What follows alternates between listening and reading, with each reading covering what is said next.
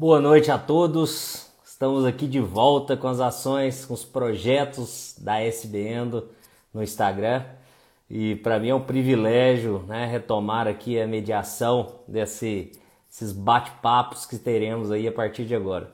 É um novo projeto, o projeto Respondendo, em que nós teremos sempre grandes clínicos, professores, endodontistas, debatendo um tema em comum, um tema complexo, um tema que traz dificuldade para nós endodontistas no nosso dia a dia clínico.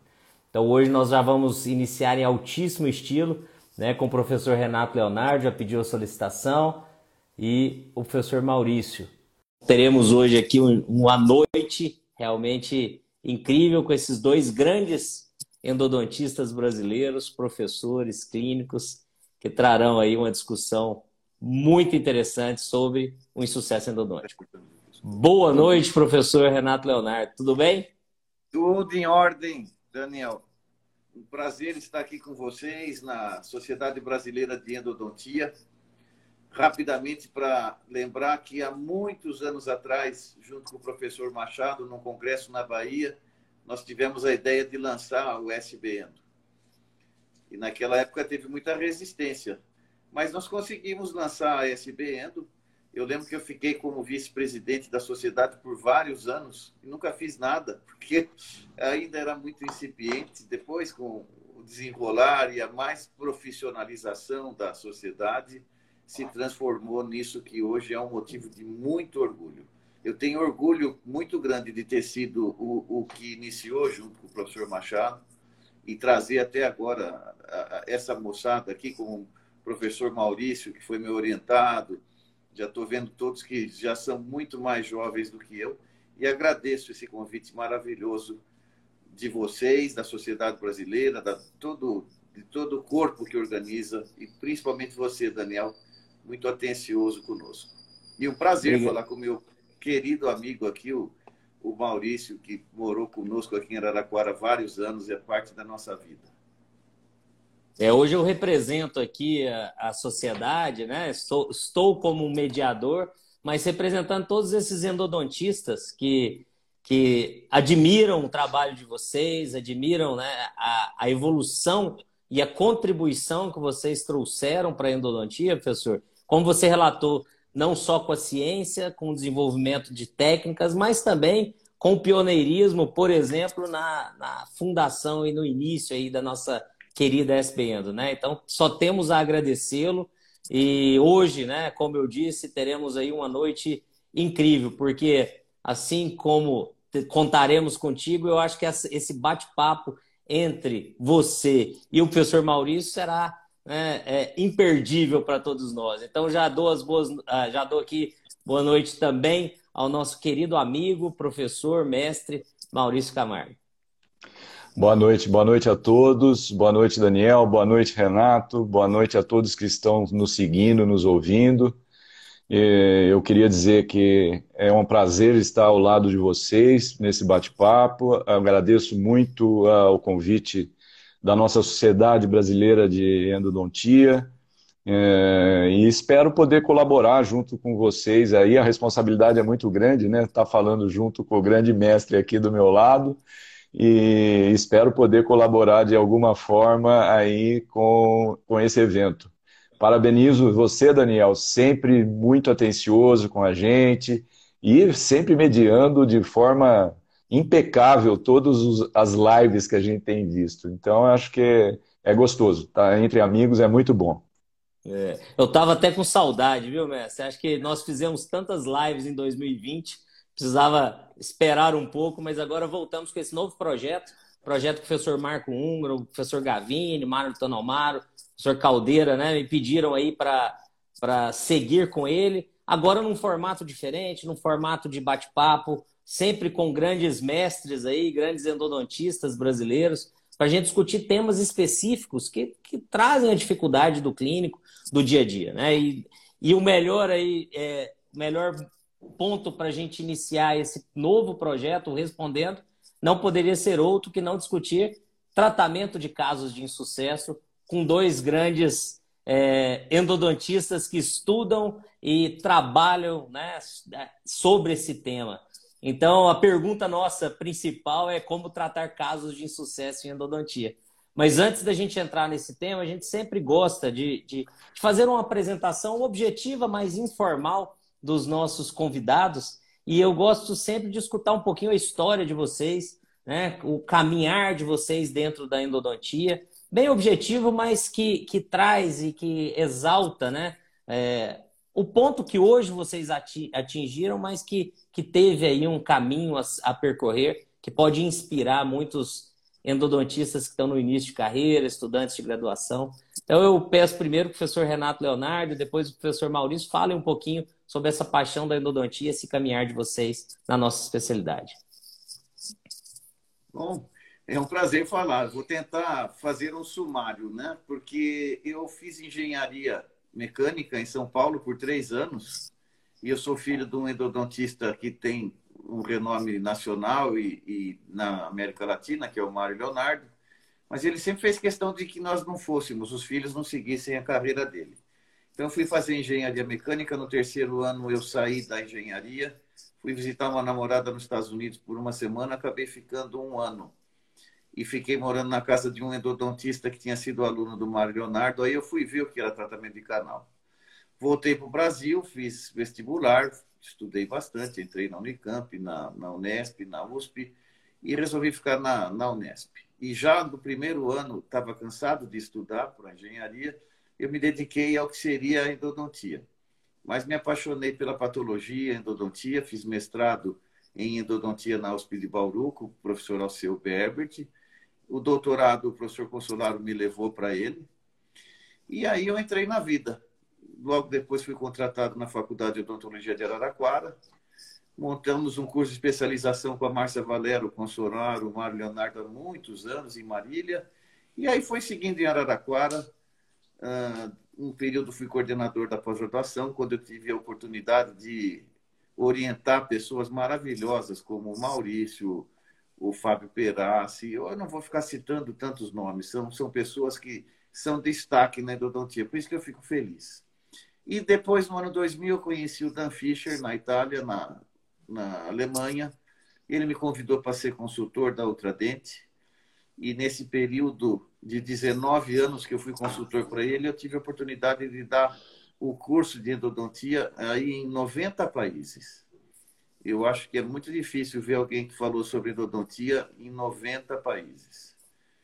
Países de tudo quanto foi jeito, desde Uganda, a Etiópia até Suécia, Japão, dei cursos em faculdades maravilhosas. Isso abriu minha visão de mundo. E aí eu voltei para o Brasil e fui trabalhar na reitoria da universidade, responsável pela internacionalização da Unesp. Fiquei quatro anos em São Paulo, totalmente distante de clínica, dessas coisas. Voltei e agora eu estou ajudando numa consultoria informal de uma empresa sino-americana e que me leva também já de volta para o mundo e voltei a colocar a mão nas bocas dos pacientes e fazer coisas que eu não fazia há muito tempo. Cirurgia que eu fiz muito pouco, só comecei a mexer em 2006 na Espanha, quando eu fiquei no ano sabático na Universidade Internacional da Catalunha. Então, assim, é mais ou menos um, um resumo da, da minha vida. Eu acho que eu, se eu fosse trabalhar como diplomata, eu seria a mesma coisa. Eu gosto de falar e gosto de falar do meu país que eu amo. Já morei nos Estados Unidos, na Espanha, já fiquei três anos na China, mas eu adoro falar e representar o Brasil. E viver com essa moçada aí que eu tive a oportunidade de dividir experiências com eles. O Maurício me ensinou muito mais do que eu ensinei para ele. Então, ele, o Capelli, são, são vários, assim, que hoje em dia. E eu tenho oportunidade de trabalhar também com um sujeito que é top no mundo, que é o professor Mário Tanomaro, nós somos da mesma disciplina. E o Mário é um outro querido que, que, que sempre me ajudou e está junto conosco. É mais ou menos isso. Fantástica essa trajetória, né? Trazendo Super. aí um, um, breve histórico, mas que, que nos deixa ainda mais admirados por você, professor. Senhor Maurício. Bom, eu sou filho de dentista, uh, me encantei pela odontologia, acabei me formando em 84, gostava de endo, em 1985 eu já estava fazendo especialização em Araraquara, com a equipe de endodontia, uh, terminei minha especialização em 87, e depois de 10 anos como especialista, resolvi que eu precisava estudar mais, gostava demais da endodontia, resolvi ir para a pós-graduação. Ingressei em Araraquara em 97 e iniciei a, a pós-graduação em 97, seguindo depois mestrado, doutorado, onde no mestrado fui orientado pelo professor Roberto Sberardi, no doutorado pelo professor Renato, que está aqui, e terminando minha pós-graduação, continuei também ainda na, na área, porque estava iniciando nessa época, em, no, nos anos 2000, a microscopia operatória, tive a oportunidade de, de receber os ensinamentos do professor Gary Carr, nos Estados Unidos, e começamos a desenvolver técnicas e trabalhos. Hoje coordeno cursos de especialização, nível de atualização, cursos VIP, que eu chamo, para especialistas, tanto a, em Campinas, na Associação dos Dentistas de Campinas, na CDC, quanto no Instituto Grise de Odontologia em Ribeirão Preto. Então, essa é a minha, minha história aí breve da, na endodontia, onde a gente tem grandes amigos aí e continuo junto com esses grandes nomes aí, aprendendo com eles. Modéstia do professor Renato, porque ele sempre foi uma fonte inspiradora nossa, e desde a época da pós-graduação é, era uma coisa que nos inspirava cada vez mais a estudar e a seguir dentro dessa área que é, que é maravilhosa e que a gente gosta tanto. Fantástico. Vamos entrar agora no nosso tema, né, que é o tratamento de casos de insucesso. Então, é uma dúvida frequente. Costumo dizer para os alunos que, que aquele profissional que não tem um caso de insucesso, ou é porque ele fez um, deu certo e nunca mais executou, ou é porque ele não preserva seus pacientes, né? mas que, que é algo que nós vamos nos deparar em algum momento. Ou nós vamos nos deparar com o nosso próprio insucesso, ou com o insucesso de um colega, e nós temos que resolver o problema do paciente. E nesse caminho aí, nessa linha, nós temos basicamente dois tipos de retratamento endodôntico: o retratamento não cirúrgico e o retratamento cirúrgico, né? que são, são, são temas bem interessantes. Mas antes de entrarmos na técnica, na execução, no que nós temos é, é, para se realizar essas duas modalidades, mais importante é se discutir o diagnóstico e as indicações. Então, eu gostaria que vocês nos falassem um pouquinho aí quais os principais fatores que a gente tem que levar em conta para avaliar e para indicar ou um retratamento não cirúrgico ou um retratamento cirúrgico, professores. Posso falar, Maurício? Pode, lógico, lógico. À vontade. Eu vou dar uma parte, né? Uh, eu chamo isso, professor Djalma Pécora sempre usou uma palavra que eu gosto muito, são os paradigmas né, que nos determinam, é, que nos delineiam. Né? Eu acho que a primeira delas é a acessibilidade ao canal radicular. Será que, a, será que a gente vai conseguir chegar no canal radicular? O que, que tem nessa coroa? O que, que tem nesse núcleo? Né? As condições anatômicas, da localização dentária, a, a condição e a implicação das, das estruturas protéticas nesses tempos viajando aí, eu tive a oportunidade de ver coisas interessantes. Na Alemanha, por exemplo, se você é um dentista e cimentou uma prótese e tem esses dentes como pilares, o reabilitador tem que ter responsabilidade de seis meses, porque se precisar tratar o canal, é o reabilitador que vai pagar. Então, nós temos que saber muito bem se vamos reintervir, de que maneira que nós vamos ver o status quo do, do periodonto. Será que esse dente também já não está condenado em termos periodontais, né? a qualidade do tratamento prévio, a presença de instrumentos fraturados, principalmente sob torção no terço apical, a quantidade de material extravasado. Então, eu vou, um segundinho aqui, Daniel, mostrar uma coisinha aqui que está ligado a isso. É isso aí, olha. Está vendo esse extravasamento? Isso Sim, é estamos de... vendo como é que eu volto aqui, Laura? Esse caso, ah, quando eu falava de cimentos à base de, de metacrilato, quando foram lançados, As pessoas ouviram eu falar disso no mundo, mas não entendiam, às vezes, algumas vezes, e, e levavam de uma maneira errônea. Começar esses cimentos assim de metacrilato, eles são levados no canal com uma agulha bastante fina. Mas o dentista ouve, vai na aula, pega uma capillary tip que é super, tem um calibre enorme, e faz esse extravasamento, como vocês acabaram de ver. Então, essa é uma outra condição. O que, que eu vou fazer nesse, nesse extravasamento monstro? Eu vou direto para a cirurgia, para, para cirurgia apical? O que, que eu vou fazer? Neste caso, nós seguimos o paciente por um ano e esse material desapareceu praticamente do ápice. Então, mesmo com esses paradigmas, nós temos, às vezes, algumas condições que você tem que levar em consideração o que eu aprendi ainda na graduação e eu acredito que não mude muito o primeiro, a primeira condição que você tem é considerar retratar. Se você tiver essas condições que eu disse aí, que, que, que, que esses paradigmas não impeçam, considere o retratamento. Seguindo a Associação Americana de Endodontia, é importante, depois desse retratamento e a não regressão de sintomatologia, ou a regressão da lesão, ou a diminuição da lesão, considere um, um, retratamento pela segunda vez, agora de uma maneira muito mais criteriosa. Só aí você parte para a cirurgia apical. Então, esses são os paradigmas iniciais que, que a gente deveria levar em consideração para depois nós darmos as indicações.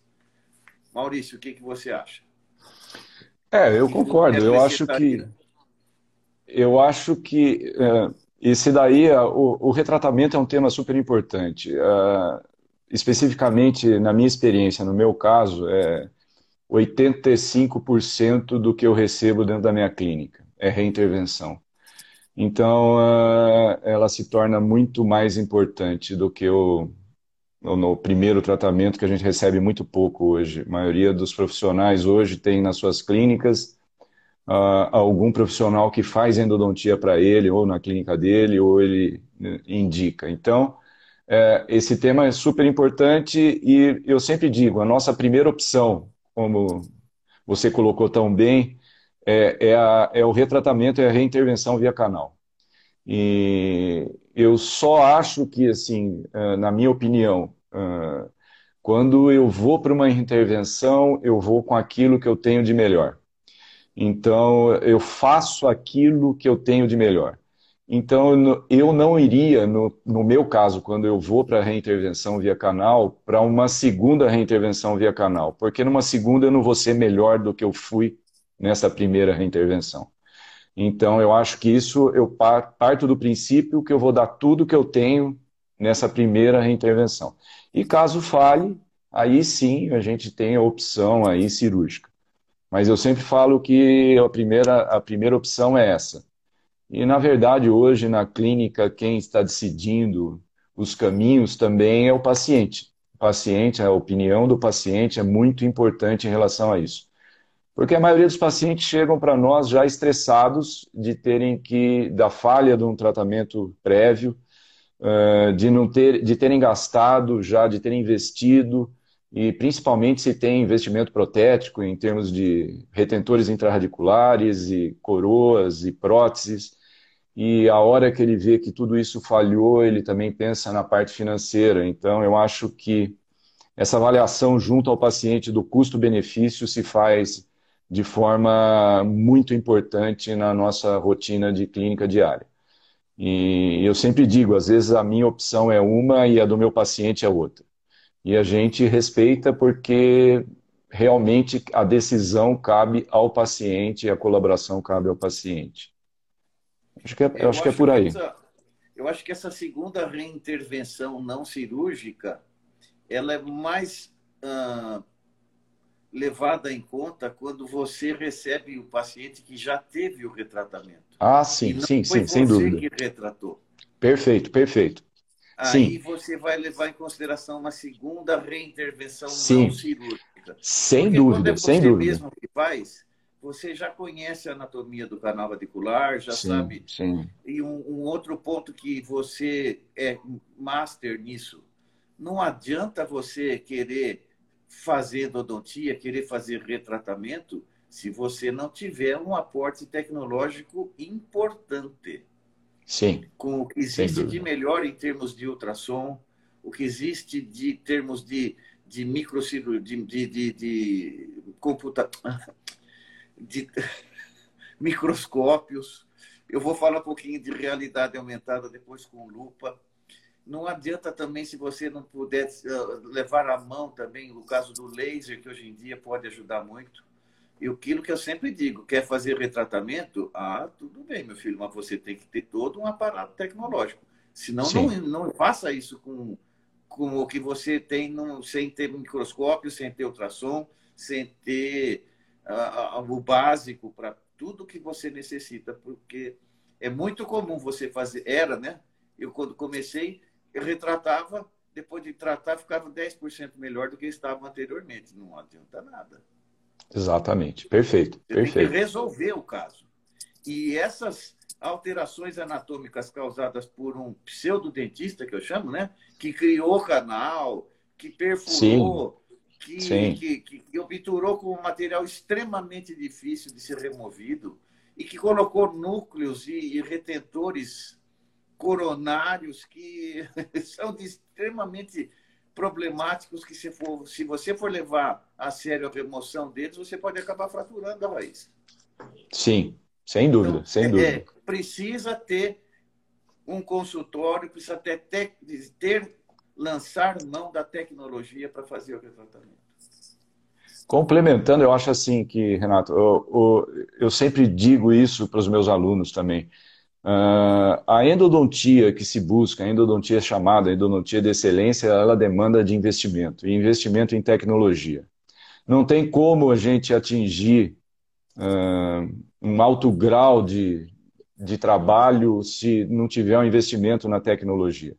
Então, como você colocou, tem que ter, não basta ter um aparelho qualquer de ultrassom na endodontia, tem que ter um bom aparelho tem que ter uma série de, de, de, investimentos e isso dificulta também, né? Porque não é todo mundo que pode estar investindo nesse grau de investimento, mas isso está ligado ao sucesso do que a gente faz, do treinamento, do conhecimento e do equipamento que você utiliza. Porque de nada adianta uma coisa interligada à outra. Aí, Daniel, tem uma coisa que cabe muito à Sociedade Brasileira de Endodontia que lá nos primórdios, ainda no Congresso da Bahia, quando ela surgiu, era a intenção nossa ter uma função também fiscalizadora. Eu lembro que naqueles anos existiam 4 mil especialistas em endodontia no Brasil. E nós planejávamos que este título de, de, de especialista só seria renovado se o endodontista tivesse microscópio e tivesse ultrassom, no mínimo. Além do que, no acompanhamento que a sociedade poderia, poderia fazer desses endodontistas, com, da mesma maneira que a Polícia Federal tem, como existe acompanhamento nos Estados Unidos, todo caso seu tem que ser fotografado, tem que ser utilizado o lençol de borracha, tem que ser feito com isolamento absoluto, tudo isso daí. Nesse interregno de quando nós começamos a sociedade até hoje, eu não sei, mas eu acredito que nós temos quantos especialistas hoje? 14 próximo mil. de 10, é, tá próximo de 15 mil. Exatamente. Então, desses, só poderiam renovar a carteira. Eu tenho cursos nos Estados Unidos, onde eu tenho os meus CS, que são as, os, os créditos de educação nos Estados Unidos. O dentista especialista só pode renovar o título de especialista se ele tiver 30 pontos na carteirinha dele, mostrando que ele fez cursos que deram 30 pontos para ele. São vários cursos que ele tem que fazer anualmente. Então, aí, aí é que poderia entrar mais a Sociedade Brasileira de Endodontia, numa função reguladora também, em associação com o Conselho Regional, o Federal de Odontologia e o Ministério da Educação. Nós não conseguimos. Nós não, não. não conseguimos. É, é o professor Machado, há, há, uns anos atrás, ele, ele iniciou esse, esse trabalho, né, Renato, também, e ele tentando organizar, junto aos professores da das universidades eh, estaduais e representantes das APCDs. Eu, particularmente, participei de algumas reuniões da, da, da, dessa sociedade, onde a gente começou a dividir exatamente isso que você estava falando, uh, tentando colocar uh, limites para os cursos que não têm condição de serem ministrados, a gente não consegue fechar esses cursos, mas a gente poderia pontuar esses cursos e na sociedade esses cursos aparecerem, uh, recebendo uma pontuação. Os próprios especialistas que frequentassem congresso A, B ou C ganhariam pontos, e esses pontos, como você está colocando tão bem, seriam importantes para mantê-lo como especialista dentro da área. Então, eu acho que a gente tem que voltar nesse, nesse, nesses temas que já foi tentado, isso foi passado, eu me lembro num, num evento da Sociedade Brasileira de São Paulo, foi passado para o Conselho Regional, para o Conselho Federal de Odontologia, mas eu acho que nós não tivemos assim o, que, o resultado que a gente esperava em termos de melhorar esse nível de, de, de ensino que nos preocupa tanto, né? É, o que tem hoje, assim, já tem um projeto bem encaminhado dentro da sociedade, né? Que, que eu participo de algumas reuniões da diretoria, apesar de não fazer parte diretamente da diretoria, mas há projetos bem encaminhados nesse sentido. É claro que a sociedade não tem a função regulatória, ela nem tem esse poder, né? De caçar, de ser ou não especialista, Sim. porque não é a função da sociedade. Mas um projeto de certificação, né? Para aquele especialista que se mantém atualizado, que ele ele possa pontuar realmente, ter uma certificação da sociedade, um espaço dentro do, né, da, da, da, sociedade em que o paciente pode procurar aqueles profissionais que são certificados pela SBN, e esse projeto ele já está em andamento e bem adiantado. Não só né, o profissional, mas uma tentativa também que os cursos tenham essa certificação. Né? Então, tá, tem sido feito um trabalho árduo aí pela, pela diretoria, e só que nós nos esbarramos em alguns aspectos burocráticos, né, de leis. Então a sociedade ela precisa né, é, entender o papel dela que também não, não chega a um, a um, a um ponto regulatório ou de, de poder de, de caçar título de especialista ou não. não Mas uma é. certificação é, é interessante, está em, em andamento e um projeto muito interessante, inclusive capitaneado pelo professor Caldeira, né? Ele tem trabalhado em cima disso. É, e creio que teremos aí em breve né, novidades e avanços dentro dessa linha. Tá? Mas, professor Maurício, você levantou um ponto importante dentro da clínica, que é o entendimento da odontologia baseada em evidências, a endodontia baseada em evidências. Já se falou isso muito né, no passado, mas as pessoas às vezes não entendem o que seria né, uma, uma tomada de decisão baseada em evidências. E envolve justamente isso claro, o conhecimento científico que nós temos hoje de, de, de respaldo na ciência, mas associado também à experiência do profissional e à decisão do paciente. O paciente faz Sim. parte desse processo de tratamento. Então é Sim. muito bacana escutar, porque a gente precisa envolver o nosso paciente na tomada de decisão. Ele faz parte realmente desse processo. E isso era aplicar realmente a odontologia baseada em evidências que tanto se fala. Né? O Maurício ficou com o Gary Carr e ele deve ser consciente disso. Quando você vai orientar ou você vai informar o seu paciente no consultório lá nos Estados Unidos que ele vai ser submetido a uma cirurgia, você precisa explicar com exemplos, com evidências, com, com, com, com, com, com perspectivas, com estatística, você tem que orientar esse paciente extremamente bem, porque quando falou em cirurgia, que você vai fazer cirurgia num paciente americano, ele já, ele já fica muito preocupado. Foge daquele root canal treatment, que para eles é uma coisa. Ah, tratar o canal. Não, não. Quando se fala em cirurgia apical surgery, você vai ter que ter todo um respaldo muito importante. E lembre-se também, Maurício, que isso é importante você faz toda essa.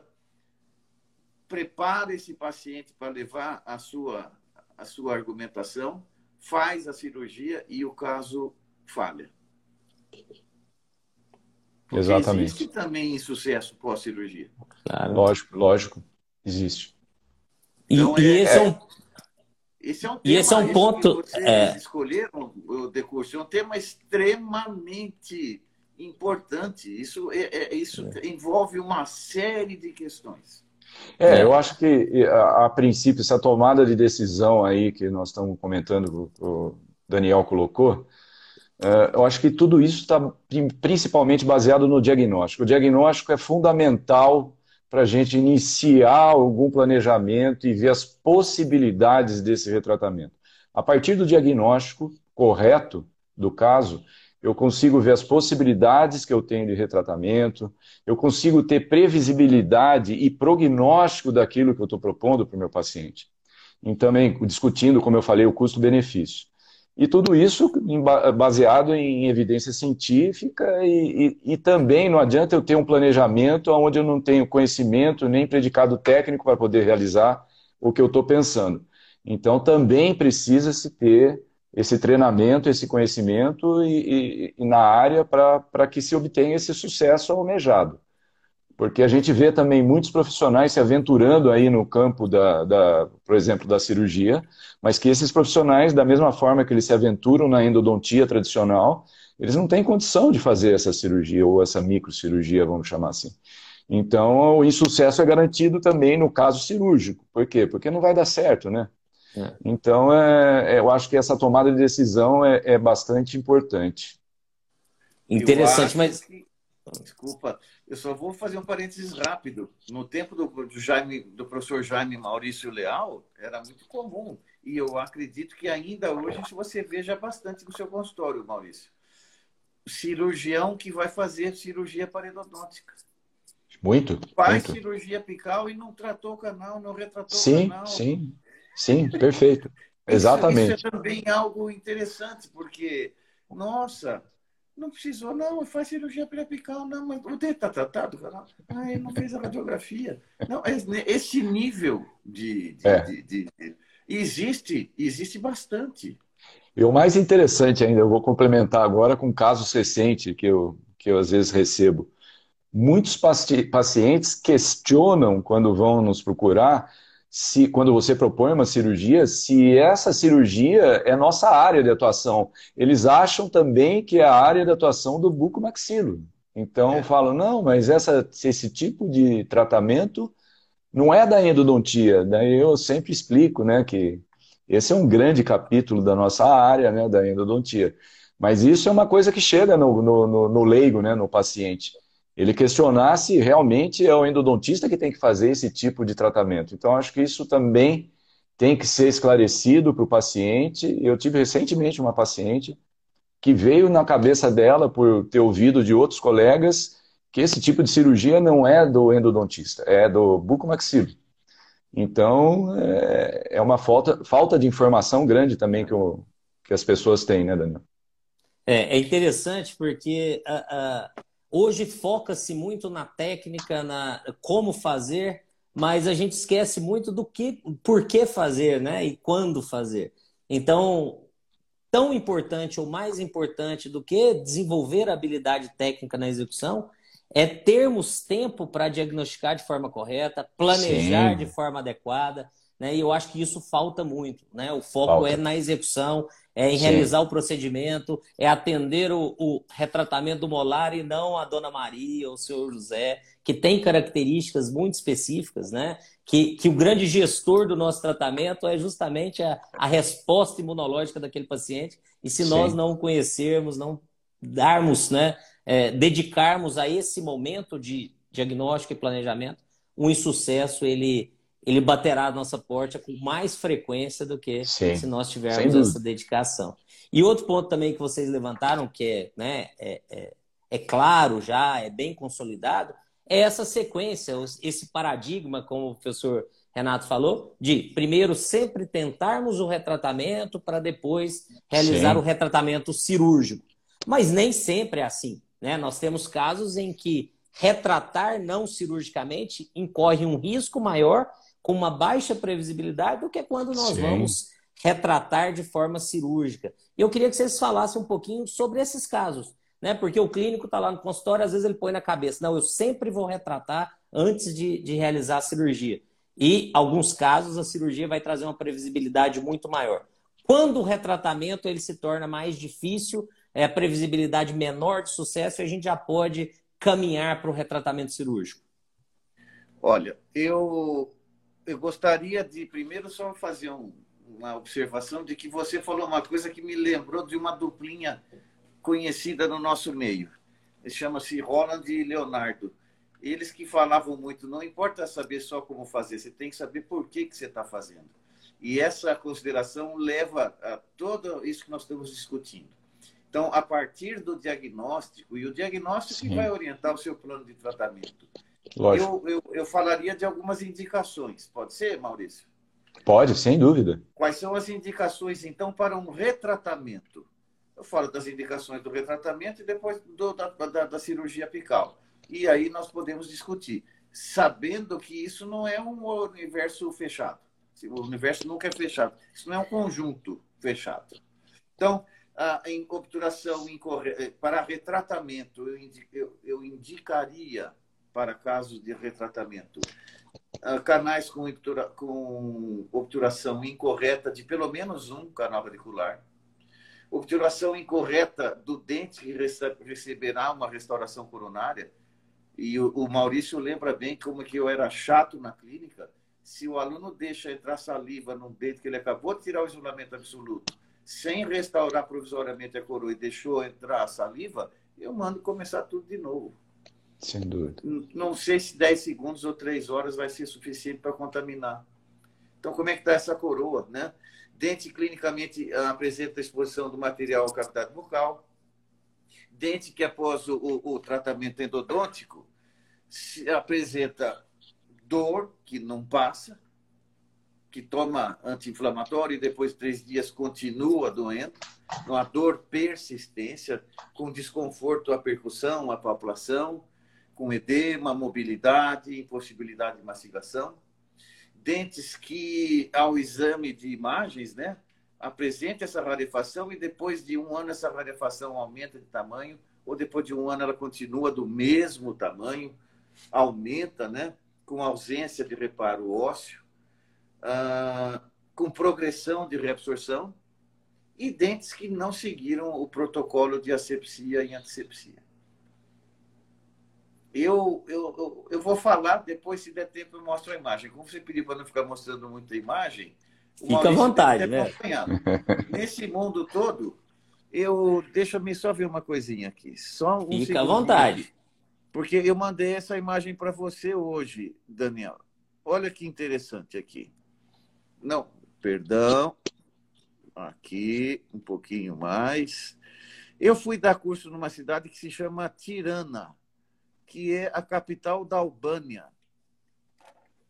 E lá veio uma cirurgiã dentista muito famosa no país, se bem que, me desculpa se tem algum albanês aqui assistindo o curso, você ser famoso na Albânia também não é muito grande coisa, porque o nível da odontologia lá é muito baixo.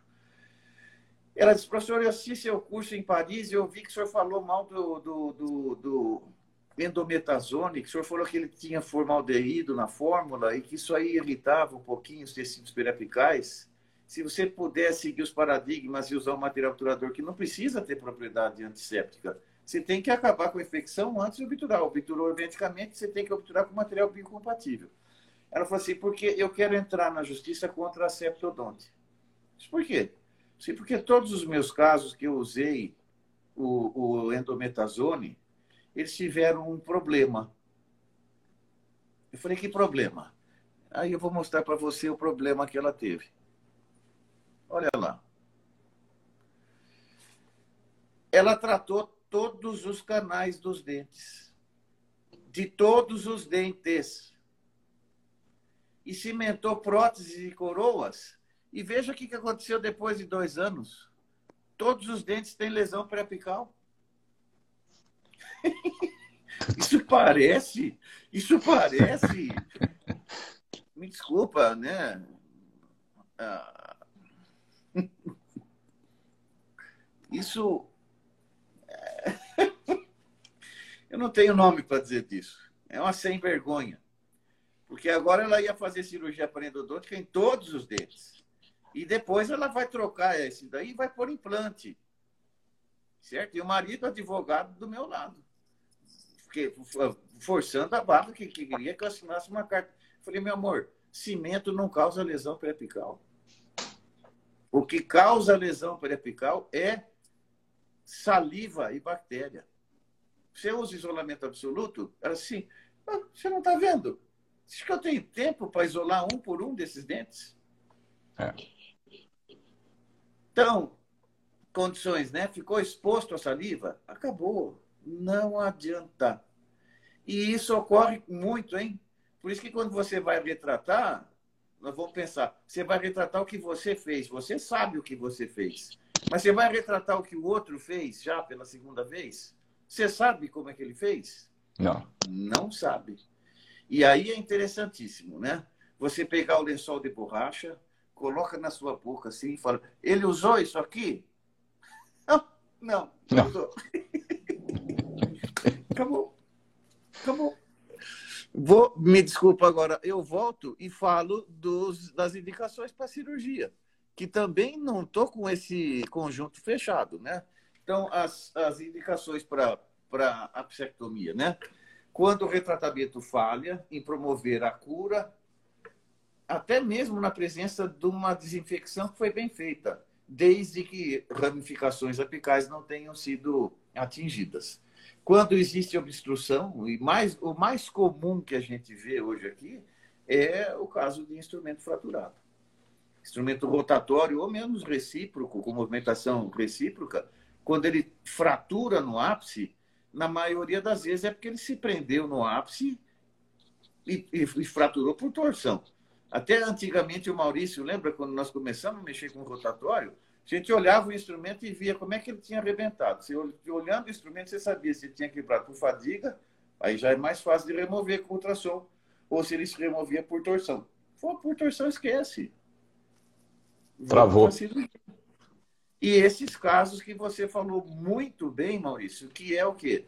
De casos de pacientes que você vai discutir com ele. Ele colocou uma prótese agora, gente. Como é que nós vamos fazer? É. Perfeito. Né? Então, aí estão as indicações para a cirurgia.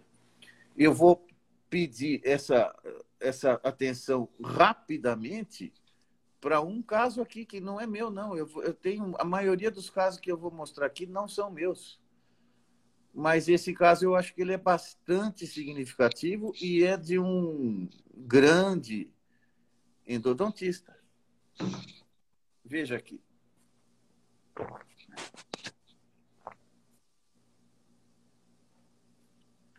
Olha lá.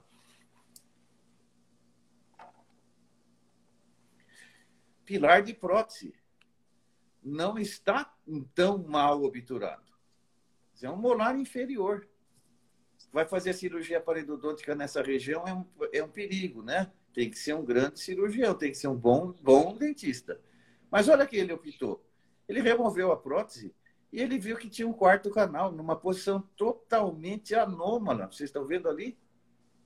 Um quarto canal numa posição que. E aí ele retratou e resolveu o problema. Muitas vezes, Maurício, talvez a pessoa já seguisse direto aí para a cirurgia parendodôntica. Então, é uma, uma, uma, série de casos que eu não vou ficar mostrando o caso, já que isso aqui é um podcast, praticamente. Então, nós vamos ficar discutindo.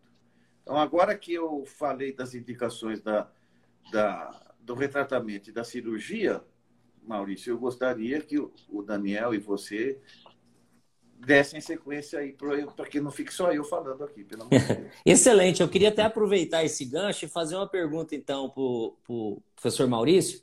É, sobre aqueles casos, Maurício, que, que chegam para você e que você opta pela cirurgia, o retratamento cirúrgico como primeira opção. Né? Você, qual, quando né, ela se torna a primeira opção, que foi aquilo que a gente começou a discutir, é, e não seguindo o retratamento, às vezes com, com chance maior de insucesso novamente. Quando você olha e fala, esse caso aqui, eu tenho maior previsibilidade, maior possibilidade de sucesso já direto com retratamento cirúrgico. É, existem alguns casos específicos. Eu acho assim, por exemplo, as grandes reabsorções radiculares externas. Então, é, é, principalmente porque esses dentes já, já vieram cometidos já por um, primeiro, por um primeiro tratamento endodôntico. Então, às vezes, é, você já vê essa reabsorção, material obturador para fora do canal, do conduto. Então, eu acho que a gente já nem pensa em reintervir e já parte direto para. Eu tenho alguns casos assim bastante interessantes para a cirurgia. Quando como qualquer intervenção, a gente parte do princípio né, que a gente, para o diagnóstico, nós estamos usando hoje a tomografia computadorizada. A tomografia é, é o padrão que vai nos orientar para tudo isso.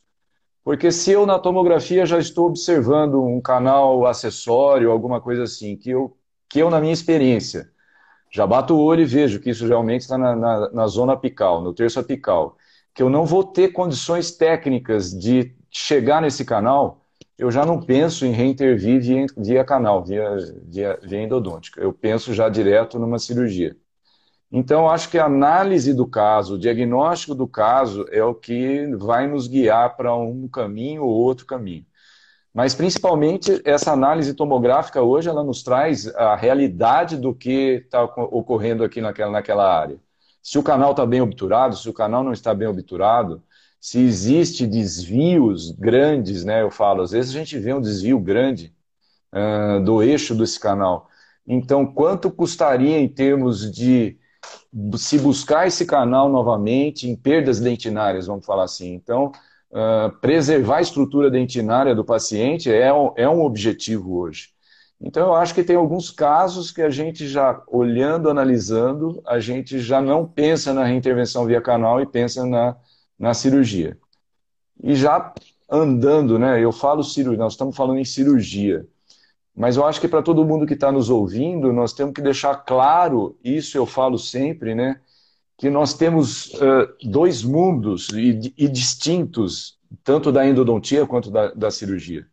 Nós temos o mundo da magnificação e o mundo que não usa magnificação. Isso é uma realidade ainda. E a taxa ou índice de sucesso que a gente encontra nesses, nesses, nessas duas técnicas são bem diferentes. Então, no caso cirúrgico, sem magnificação de imagem, o que, que a evidência científica nos mostra? A evidência nos mostra que nós estamos aí em torno de 59% de sucesso. Então, essa é, é o índice de, da, da, da, cirurgia endodôntica sem magnificação. É muito baixo. Eu me lembro muito dos professores falando, se isso, a gente trans, transportar isso para uma, uma área médica, para um cirurgião cardíaco, acho que o professor Renato sempre falou isso também, que se você operar 10 casos, quatro pacientes seus vão morrer, né? Porque não vão é. dar certo. Uma maravilha. Então, é, é, eu acho que quando a gente pensa nisso, assusta.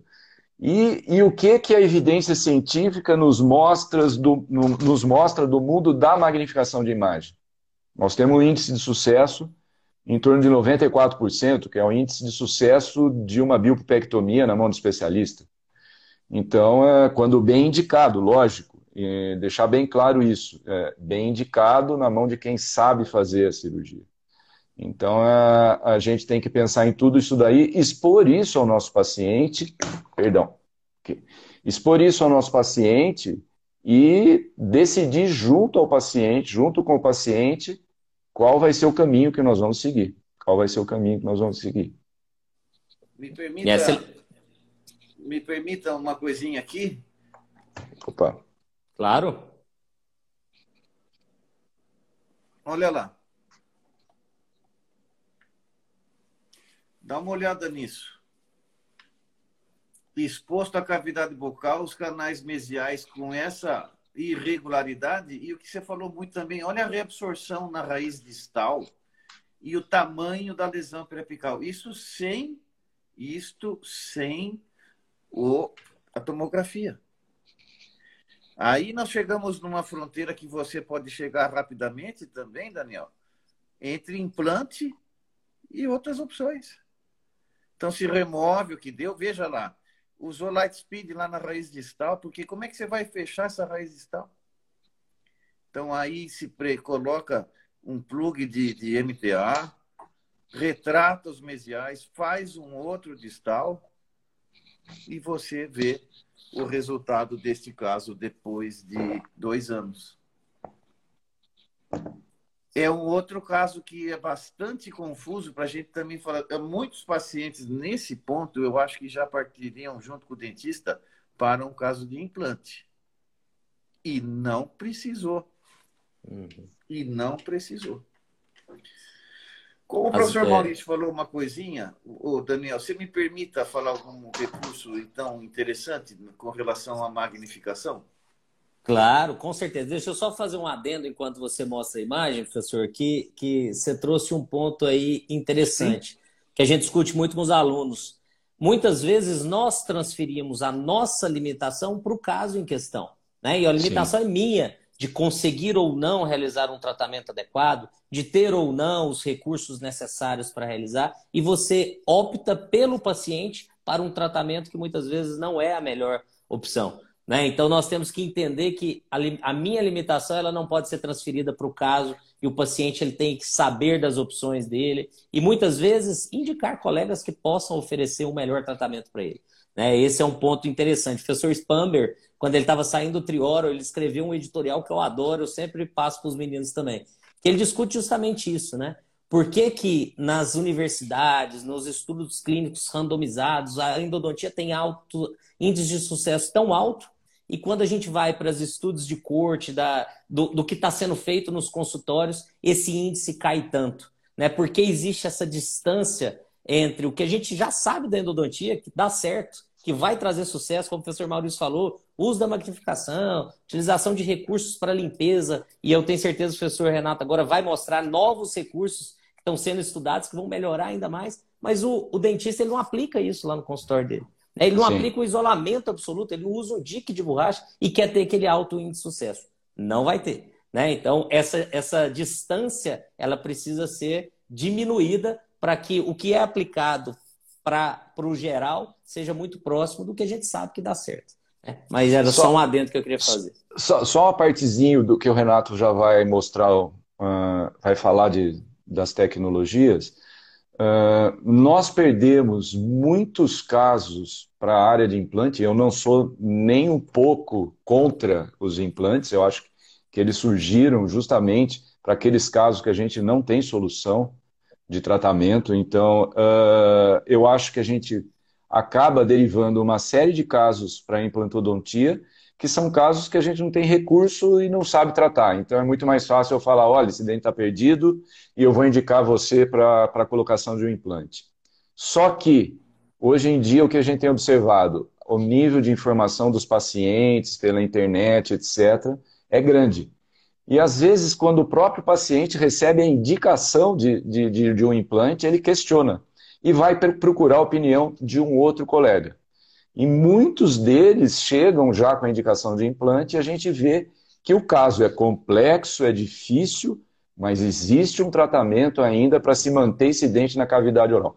Então, eu, é, isso é muito comum. Eu recebo muitos pacientes que são indicados para implante e eles chegam na minha clínica perguntando, doutor Maurício, eu quero saber se realmente eu tenho que extrair meu dente e colocar implante, ou se existe alguma solução ainda. Às vezes tem, tem, e o pior é que tem casos assim, que o prognóstico é desfavorável, eu chego para o paciente e falo, seu caso, o prognóstico é desfavorável. E o paciente às vezes fala para mim, mas eu tenho o quê? 10%, 20%? Eu quero tentar.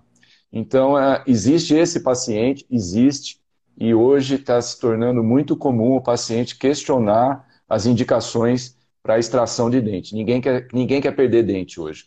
Lógico que a gente trabalha com um público de um nível socioeconômico maior, e esse paciente não quer perder seu dente e colocar um implante. E principalmente se esse dente for anterior, envolver a parte estética, etc. É só uma parte, e, Renato, aí pode seguir.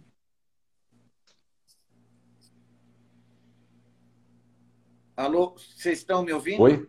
Estamos, Oi, estamos sim. Renato. Estamos sim. Voltou, deu uma, uma falha, mas voltamos. Agora o que a gente vai falar é um pouquinho do, dos recursos que nós temos agora para o futuro, né? É. Que já são atuais, mas que estão em estudo e que nós temos. E eu queria que o senhor falasse um pouquinho para a gente sobre isso, professor.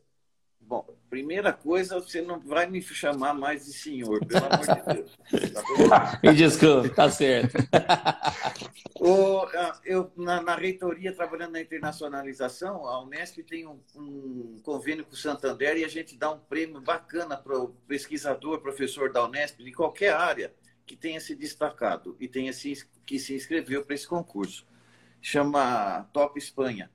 E ele ganha dois meses de para ficar em Salamanca, estudando o que ele quiser, a história da arte, a história da. esses cursos que existem na Europa para pegar otário. certo? Mas é, pra, é bom para você arejar a cabeça. E a pessoa que passou em primeiro lugar, você não vê nome, né?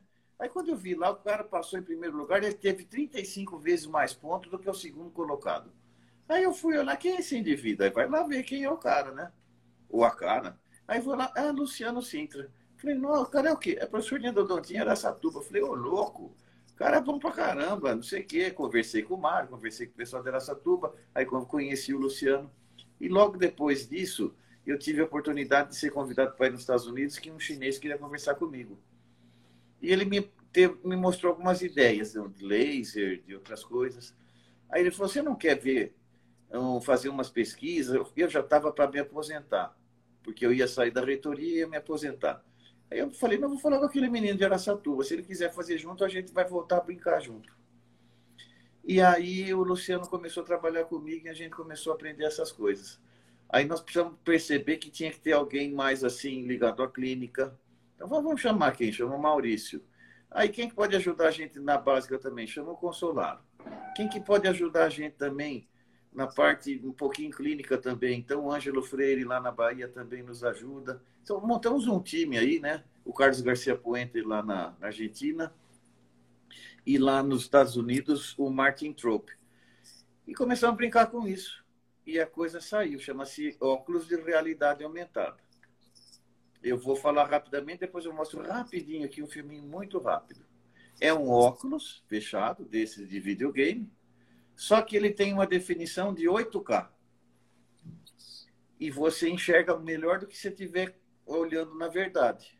E ele tem dois pontos de luz de LED, mas o que é mais bacana, parece um computador de, de, de avião, né? Os aviões têm sempre dois computadores, um fica controlando o outro. Ele tem duas câmeras que dão uma magnificação de até 20 vezes. E essas duas câmeras trabalham uma compensando a outra, com um programa que faz com que você não tenha perda de foco. Já imaginou isso? Então você fala lá, six times, estamos seis vezes. Ele aumenta seis vezes, o paciente mexe a boca, você mexe a sua cabecinha e você não perde o foco.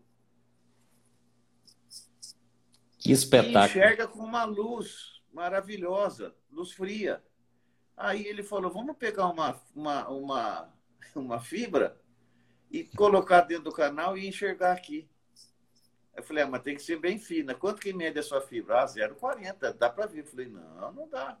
Então nós conseguimos e desenvolvemos uma fibra 0,20, igual uma lima 20. Você vai lá no terço apical do dente com luz e enxerga aqui na tua no teu olho o que você está enxergando dentro do canal, lá no terço apical.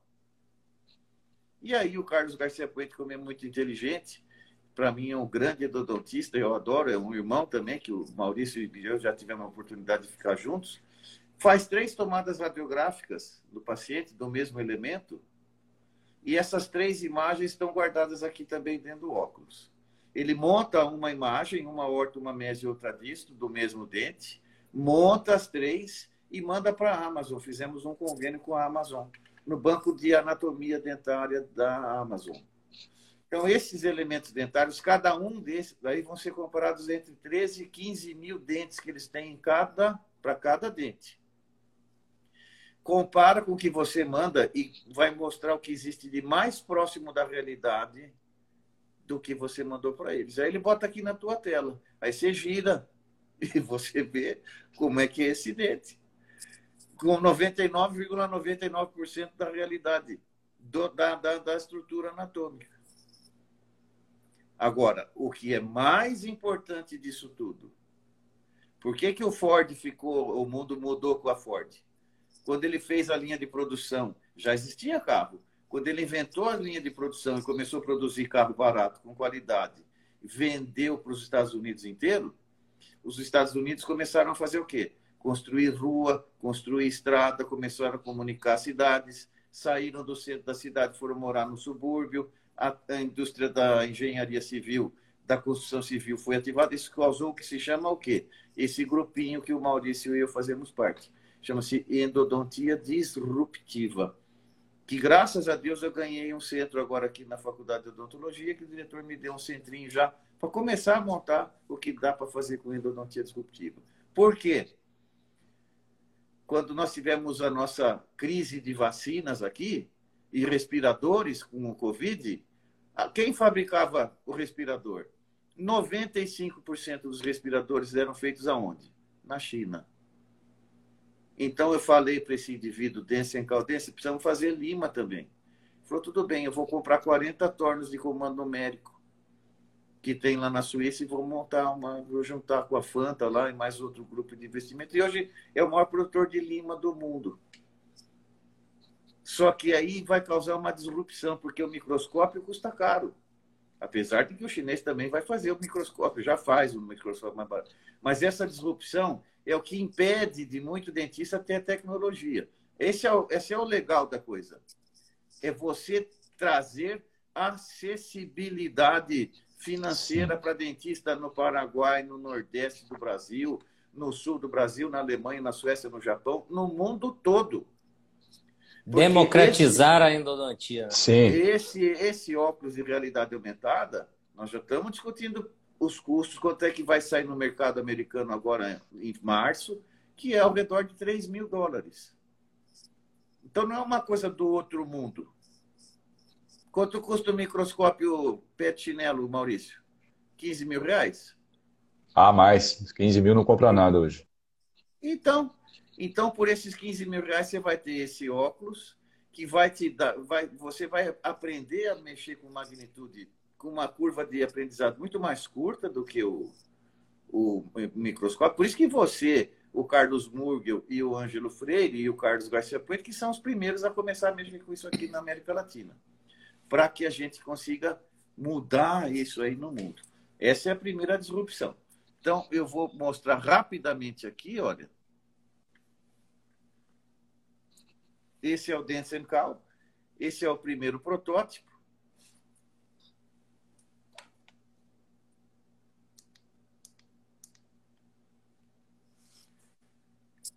você encaixa direitinho na cabeça, você levanta a, a, a, o bloco todo na frente, aí ele mostra as luzes e as câmeras, as entradas USB para fibra do lado esquerdo, o que você introduz dentro do canal, e você corta, você corta não, você troca uma, é por isso que ficou caro, porque a cada paciente tem que trocar essa ponta, pela FDA aprovar, porque isso tem que ser esterilizado.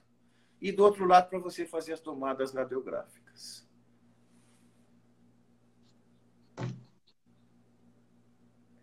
Esse é, é, o, o, o Zeiss, né, Maurício, já dizia, você trata o que você vê. Sim. Eu não vou entrar na parte do, do, do Alexandre Capelli, Maurício, mas a, a, minha parte vai terminar já já, porque depois vocês vão dar mais conta, que é isso aqui, né? que nós testamos, que é a ablação a laser. Sim. É uma, uma ponta 0,20 também, então você tem que alargar o canal radicular até uma lima 15 para que a ponta 0,20 possa chegar a 2 milímetros aquém do comprimento do dente. E com esse dente, esse canal radicular preenchido com indocianina verde, que é um corante para catarata, cirurgia de catarata e para ablação cardíaca, ele possa ser introduzido no canal. Nós vamos com essa ponta lá no ápice e sai removendo em 30 segundos, tocando as paredes. Então, aí entrou o papel principal do Rogério, sim, do Rogério, lá de Araçatuba, e o Luciano Sintra. Primeira coisa, esquenta, a temperatura aumenta, a endocianina é biocompatível, a penetrabilidade da endocianina você pinga no dente e ela, o dente fica verde inteiro. Depois você lava com ultrassom e hipoclorito de sódio, ele fica branco novamente. Fica na cor natural do dente. Só que essa, esse laser que é de baixa potência, ele vai atuar no que tiver pintado de verde. E por essa tensão superficial extremamente baixa da endocianina e pela capacidade de aderência da endocianina nas paredes dos anaeróbios, eu não sei se o professor Estrela está ouvindo, ou Siqueira, mas eu nem discuto se tem, anaeró, se tem aeróbio no canal. Hoje só tem anaeróbio dentro do canal radicular. Aeróbio não se preocupe, isso não, não causa nada. Ele vai pegar todas aqueles, aquelas bactérias anaeróbias que se curaram e essa luz que tem 120 graus de abertura vai atingir toda essa massa dentinária. Então, os primeiros resultados que nós fizemos com o Rogério e com o Luciano, nós tivemos uma redução de 100% da microbiota do canal radicular. E o que é mais interessante, graças a nós, nós publicamos isso num jornal que é um qualizado de laser, e graças a nós que conseguimos a aprovação da FDA desse tipo de terapia. Porque nos Estados Unidos a FDA não permite terapia fotodinâmica. Tanto que não se chama terapia fotodinâmica, se chama ablação a laser. E para terminar, desculpa, Maurício. Mostra, mostra, Renato, você não mostrou o, o laser. Você tem aí? Ah, tem uma foto aqui sim dele. Sim, mostra. Esse que é também é diferenciado. Primeiro, esse aqui é o primeiro protótipo.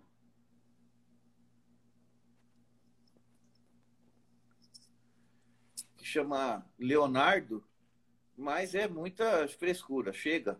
Aí fui para Shenzhen, na China, fiquei três meses lá e nós desenvolvemos um outro muito mais bonitinho do que esse daí. E não chama Leonardo, que também não tem razão de ficar puxando o saco desse tanto.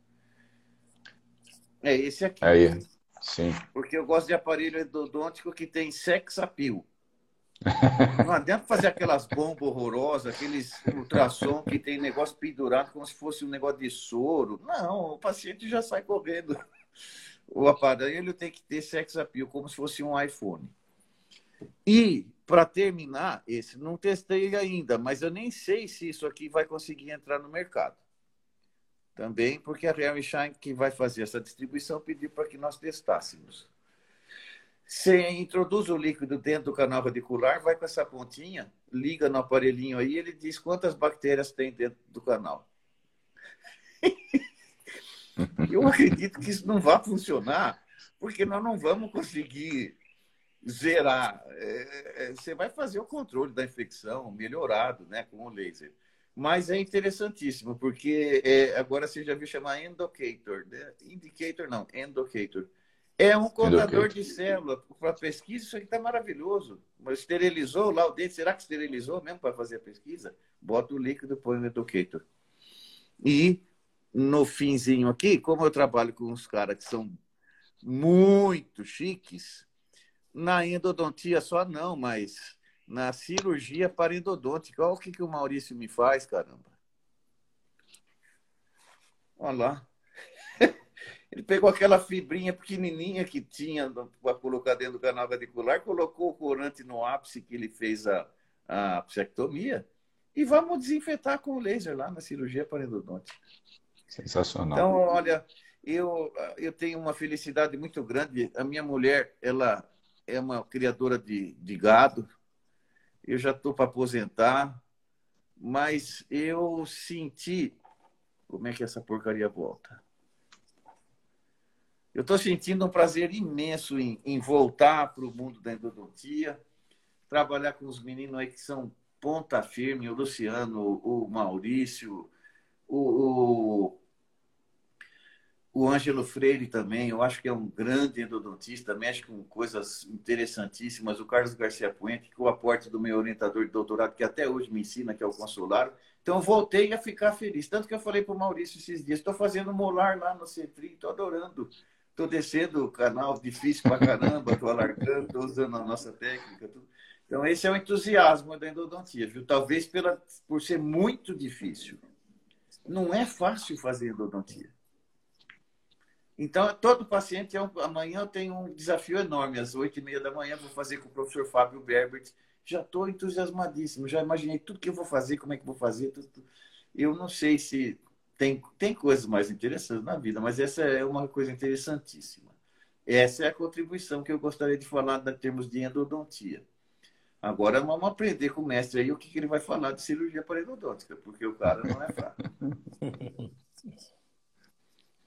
É isso mesmo, perfeito, professor. Já vou passar, nós já estamos aí caminhando para os últimos minutos, mas eu queria, como você disse, né, depois desse show aí de, de inovação, de tecnologia, de, do que tem de novo, do que nós temos aí por um.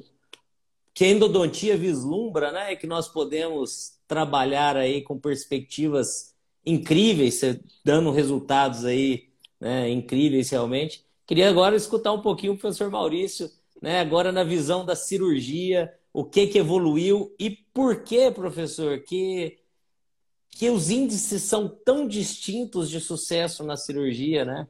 Por que, que a gente tem essa, essa distância, como eu falei lá, da, do, do Spammer comentou sobre os trabalhos, mas também a gente consegue visualizar isso na clínica, né? Fala um pouquinho sobre a cirurgia em si. É, a gente teve essa, essa mudança grande de, no índice de sucesso devido a alguns fatores que a gente coloca como principais, né? Uh, eu citaria primeiro, em ordem cronológica, uh, a introdução do microscópio no procedimento cirúrgico. Né? Então, isso foi feito pelo professor Carr em 1992. Então, a, a, a mudança né, de, de, de, você poder enxergar melhor, visualizar melhor as estruturas anatômicas e refinar totalmente uma técnica, né, porque a técnica da microcirurgia ela é bem distinta, é totalmente diferente. E técnicas que a gente vem aprendendo também, eu gosto de citar sempre, a gente é um eterno uh, estudante dos professores de periodontia, porque a periodontia está aí para nos ajudar nisso daí também. Em que a periodontia também de ponta usa o microscópio. Então, o microscópio operatório, ele veio para melhorar muito esse índice. Em segundo, a regeneração tecidual guiada. Então, eu digo, isso já era realidade na periodontia há muito tempo.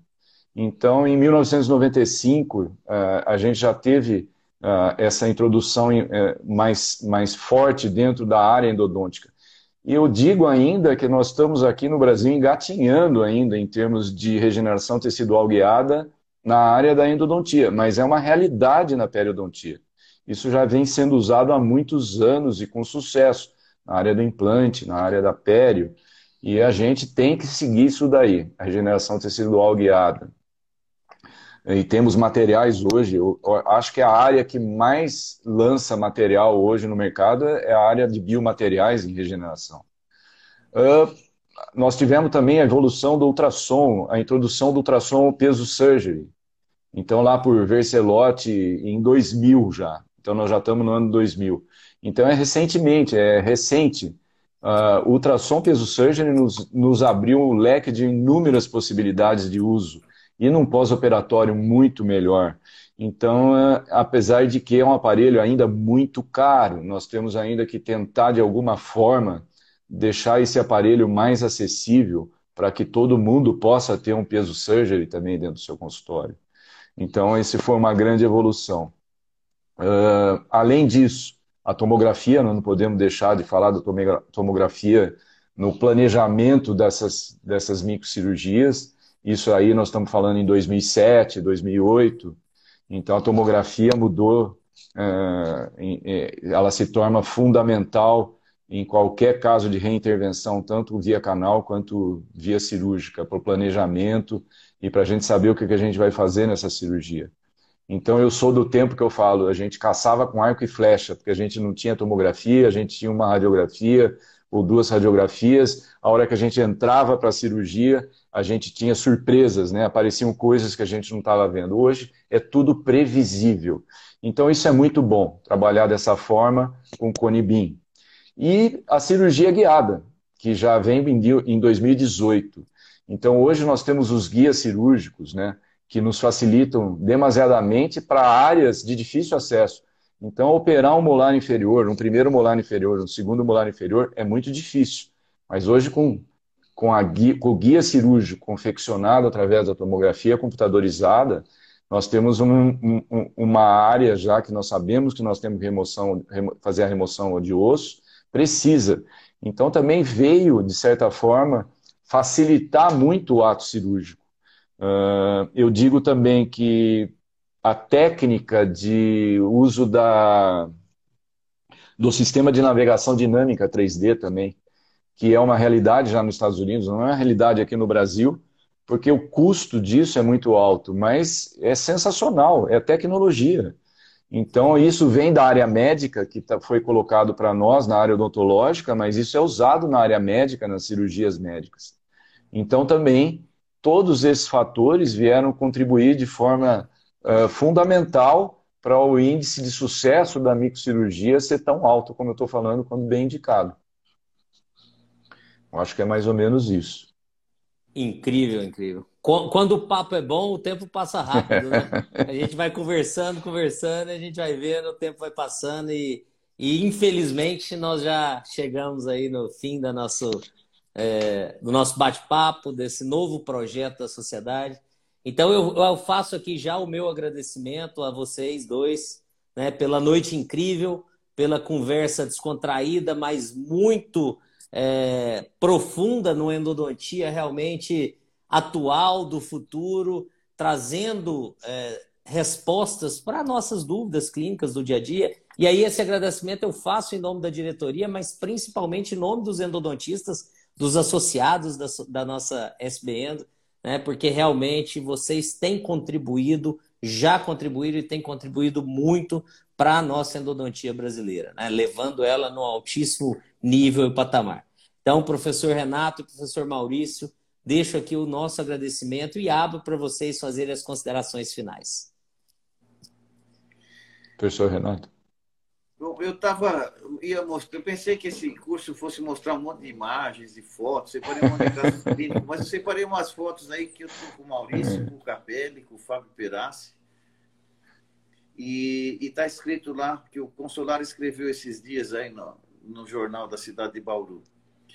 As pessoas ouvem o que você fala, os amigos escutam, mas os grandes amigos, eles escutam o que você não fala.